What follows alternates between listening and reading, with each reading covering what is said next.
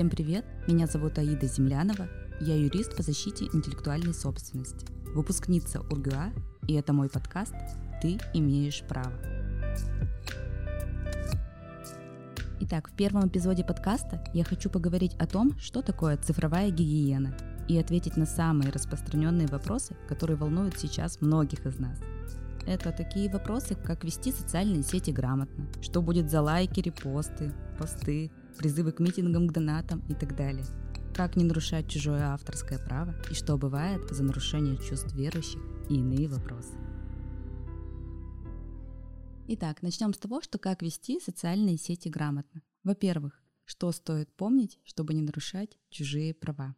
Самое важное, что следует запомнить, это то, что посты, фотографии, видео и любое творческое произведение, именно так называется с точки гражданского кодекса, все, что мы выдаем в сеть, должно быть исключительно вашим. Либо у вас должен быть договор, который предусматривает, что исключительное право контента обязательно должно быть у вас. Либо в силу того, что вы его создали, либо в силу того, что вам его передал автор по договору. Что будет, если нарушать чужое авторское право? будет возможность привлечь к гражданско-правовой ответственности, в частности, возможны различные санкции, но, как правило, большинство тех, кто защищает свои права, используют статью Гражданского кодекса, которая предусматривает возможность взыскать от 10 тысяч до 5 миллионов рублей. На моих примерах могу сказать, что, как правило, за один рилс, за одну фотографию, за одно видео, которое использовано без согласия правообладателя, то есть без согласия автора, возникает ответственность на опыте в досудебном порядке урегулируем до 10 тысяч рублей. Бывало, что 50 тысяч рублей. Тут, конечно же, зависит от того, как вам удастся договориться до суда. Если мы говорим про суды, то в судебном порядке взыскивается за одно фото, как правило, 100 тысяч рублей. В среднем, если мы говорим по судебной практике.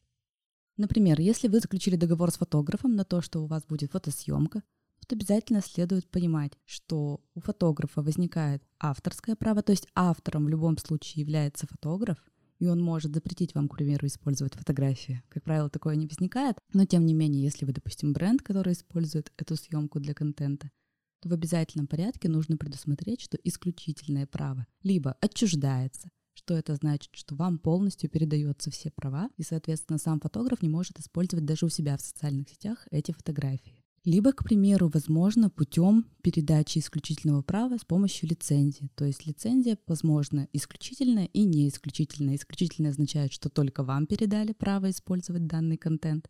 Не исключительное, что помимо вас могут и другие люди использовать данный контент. Поэтому рекомендую заключать договоры и прописывать все корректно.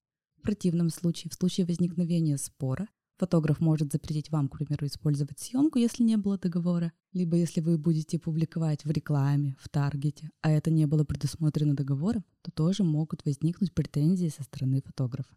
Ну и в свою очередь у вас также есть право на охрану изображения.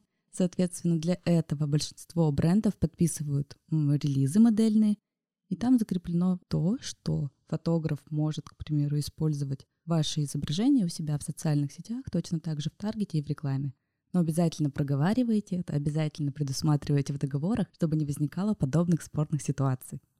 Также помните, что даже если нет договора и нет модельного релиза, например, то в этой ситуации очень важно, чтобы была переписка. То есть наличие согласия, выраженного в переписке, может вас обезопасить. Но в случае, если вы будете использовать все-таки в коммерческих целях, все-таки подстрахуйтесь наличием договора.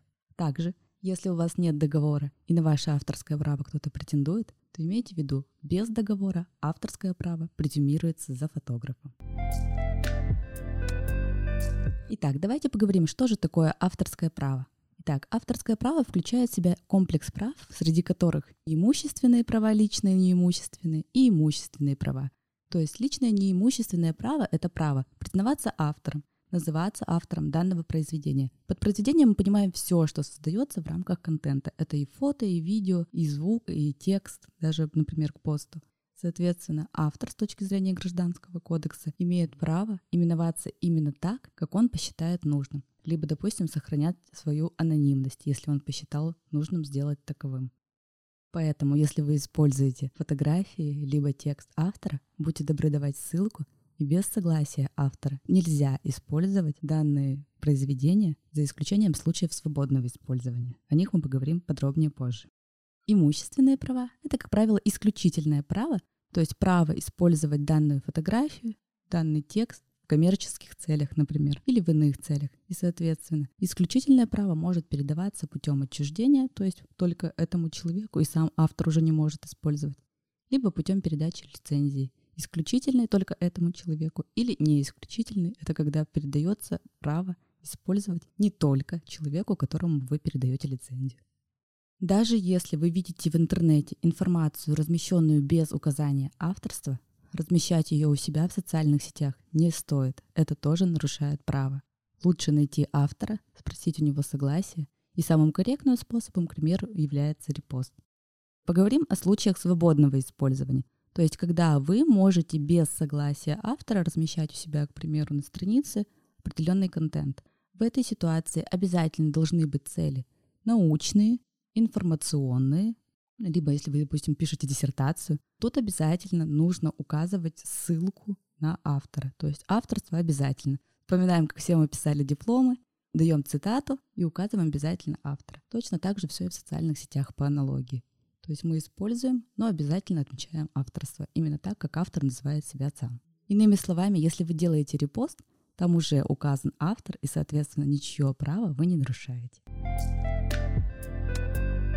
Сейчас мы поговорим о том, что будет за лайки, за репосты, за посты и призывы к митингам, гранатам и так далее. Следует понимать, что все социальные сети у нас прослеживаются, информация обрабатывается Роскомнадзором, а также некоторые подписчики, некоторые люди, которые смотрят вашу страницу и не разделяют ваших политических или иных взглядов, также могут пожаловаться на вас. Поэтому будьте всегда осторожнее, когда вы призываете к чему-либо, делаете репосты или ставите лайки. Например, был такой случай, когда студент юридического вуза Александр Крузе был привлечен к уголовной ответственности за сохраненные картинки. Они оскорбляли чувства верующих. То есть четыре сохраненных картинки повлекли уголовную ответственность в виде двух с половиной лет лишения свободы. Поэтому мои рекомендации. Во-первых, почистите все лайки, которые вы когда-то ставили. Обязательно обратите внимание на то, что вы репостите. То есть не должно быть недостоверной информации, иными словами, ложной. Обращаю ваше внимание, что с точки зрения правоприменительной практики недостоверной или ложной информацией является все то, что не соответствует официально опубликованным данным с точки зрения государственных органов власти. То есть обращаем внимание, как зафиксирован термин по поводу ситуации Украины, специальная операция. Иные формулировки недопустимы. Иные формулировки являются ложными с точки зрения права. Соответственно, любые посты, то есть то, что вы сами создаете, или репосты, которые не соответствуют действительности, например, у нас была введена уголовная ответственность в 2020 году за распространение информации, связанной с ковид, и именно в этом году очень много случаев было привлечение к уголовной ответственности. То есть за недостоверные сведения о способе распространения коронавирусной инфекции и иные сведения люди привлекались. Есть приговоры, лично читала, и даже штрафами порой не ограничивались. Были лишения свободы. Ребят, обратите внимание, что есть такое правило, принцип уголовной ответственности, что закон не имеет обратной силы.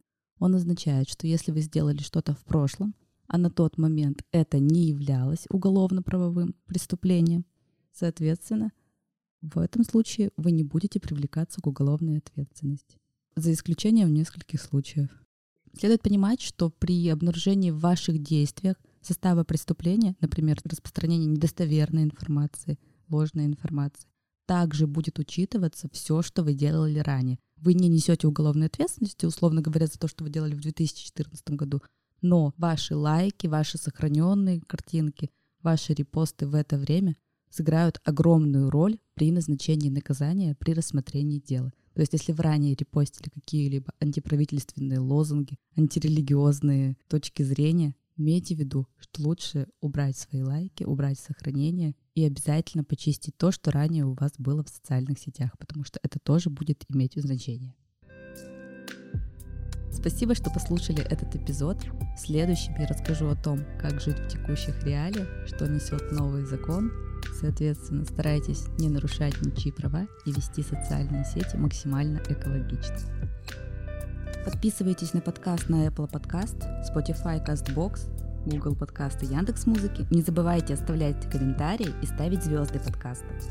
Записывайтесь ко мне на индивидуальные юридические онлайн и офлайн консультации. Я работаю с доверителями по всей России. Также я провожу правовые бранчи, на которых понятно и доступно в камерной обстановке мы говорим о праве.